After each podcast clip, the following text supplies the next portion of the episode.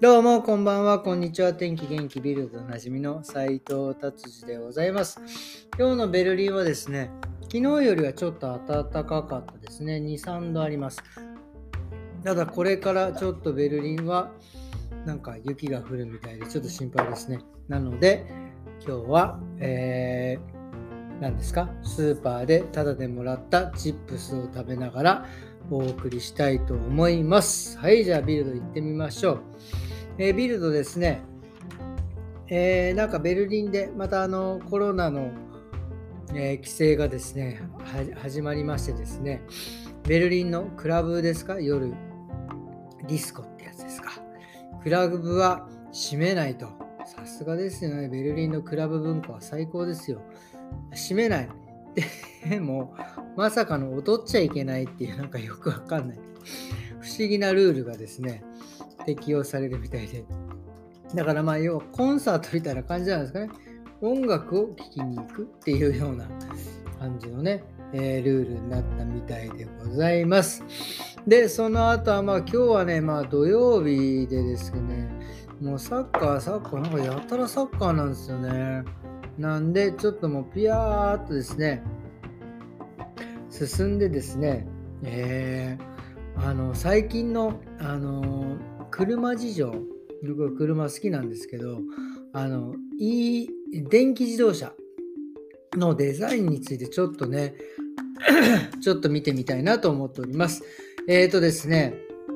えー BMW、えーとかベンツ、えーアウディ僕好きなアウディもそうですけど、えどこもかしくもねやっぱりもうこれからね、えーガソリンじゃなくていい、えーと電気車を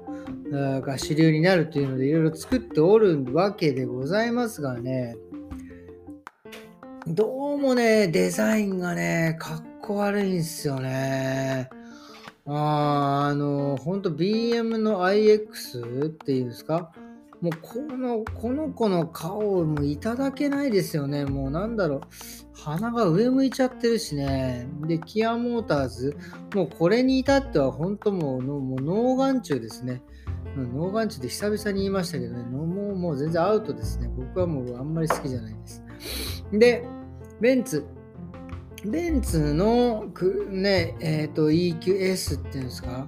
これもね、まあなんか速そうなのは速そうなんですけども、もう丸すぎてダメですよね。なんだろう、全然ないですよね。こう、かっこいい感じの。で、そう言って、アウディ行っちゃうなんて、アウディも見ましたけど、アウディの94。94これいいとあの電気自動車なんですけど、まあまあこれは、まあアウディなんでね、ひいき目で見ますけど、いいんですけど、どのね、車もね、電気車もですね、まあ四角いんですよ。なんかカクカクカクカクしてこうなんだろう。近未来のあれなんですかね。あんまりこのねもうちょっとカクカクの中にも丸みがあるっていうやっぱりその僕はイタリアのねランボルギーニっていう車が好きなんですけど何がかっこいいっていうこのカクカクの中に柔らかさがあるっていうやつなんですよね。だからガンダム僕も好きなんですけどガンダムでいうところのまあちょっとマニアックです。けどね、あのふくらはぎですよ。あのカクカクしてんだけど 丸みがあるやがあって柔らかさがあるっていうねああいう感じがねなんかこのエレエレクト電気車にはね全くないんですよね。はい。ということで今日は、えービルドは、えー終わりにして、まあ、最近のね、えーベルリンの美容院事情なんかをちょっと話してみようかなと思います。えーとですね、えーやっぱり最近結構そのうちのお客様でもね、あの、テストを受けていらっしゃる方も多いんですけど、そのテストの時に結構ね、あの、えー陽性っていうんですか、えーポジティブになっていけませんなんていう電話をいただいたりとかですね、あとは、えー、とその子供がポジティブになっちゃったんで、ちょっと家で、えーカランティーネをしなきゃ、隔離しなきゃいけないので、えーキャンセルさせていただきますっていうのがね、結構ね、多くてですね、まあまあ、この、なんていうんですか、この新しいオミクロンでしたっけ？はね、結構近くに来てるんだなっていうのが感じるんですけどまあ僕の感じとしてはどの方もみんなねあんまり症状はね、えー、あんまりこう出出ない別に熱も出なければ頭も痛くないけどまあなんかなんか知んないけどなっちゃったみたいな感じのが多い印象ですね。はい。で、いうことです。で、あとはですね、えー、最近あとそのやっぱりそのうちもデジタルパーマを入れたりとかですねまあ昔からちょっと僕まあ美容師あるあるのこうケミカルなんか結構好きでやってるんですけど、えー、机上の空論っていうよく言われると思うんですよ。要は机の上でねこういろいろ化学式なんかを書いていろいろやってみるけど実際人の髪の毛でやるとその机の上での結果とは全く違うのが違う方向に出るっていうのがよくあるんですけどあのねこれフラそれをねちょっと思った時にフランクフルト時代ですね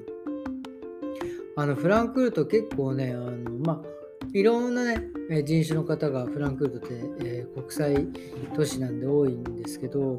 結構ねあの何ですかそのホルモン注射を打って性転換なさってる方も結構いらっしゃるわけですよ。なのでそういう人たちに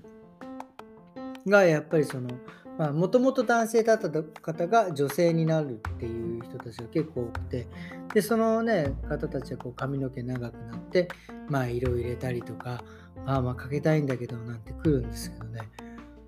あのまあ色が入らない、えー、パーマがかからない。あのそのいわゆるあのキューティクルというよりも要はパーマとかねカラーとかするときそのいわゆる髪の毛の結合をこうほどかなきゃいけないんですけどそれがね、まあ、何らかの原因でホルモンの注射なのか何なのかわからないですけど全然取れなくて何にも色も入らないわ。髪の形がもう全く変わらないっていうね経験をした時は本当衝撃的でしたね。もうこれはもう本当自分の経験ではどうにもならないというのにぶち当たってですねやっぱりその机の上で考えるで、えー、やるのも非常に大事なんですけどやっぱり現場でケーススタディで覚えないるっていうのはね大事なんだなっていうのはその時思ったんですけどまあそのホルモン注射打った人の髪っていうのはまあちょっとまあまあ特殊なんでねまあでもねこれでもねあるあることでねまたパシッとかかったわけなんですよ。これまたねすごい不思議なんですけど。あの、なんていうんですか、うーん、ホルモンの注射を打った人っていうのは、多分ね、あの、ちょっとやそっとのアルカリではね、えー、キューティクルが開かないので、まあ、まあ、これちょっとだけ、ちょっとだけマニアックなことを30秒だけ言うと、トリエタノールアミンっていうアルカリ水のお水をガツガツかけてあげると、これかかるんですよね。まあ、もうもしね、万が一、あの、その、あのホルモン注射を打った方の髪を、えー、施術するときはそれをあのぜひ試してください。バッチリかかりますから。っていう、えー、お話でした。えっ、ー、と、今日はですね、こんな感じで終わりにしたいと思います。えー、もうね、実はですね、もうさこの回でね、360何回になって、もうすぐね、1年になろうとしてますんでね、その時はですね、あの、そっと1年を過ぎたいと思いますので、これからもどうかよろしくお願いします。それではですね、今日もどうもありがとうございました。それではまた明日、さようなら。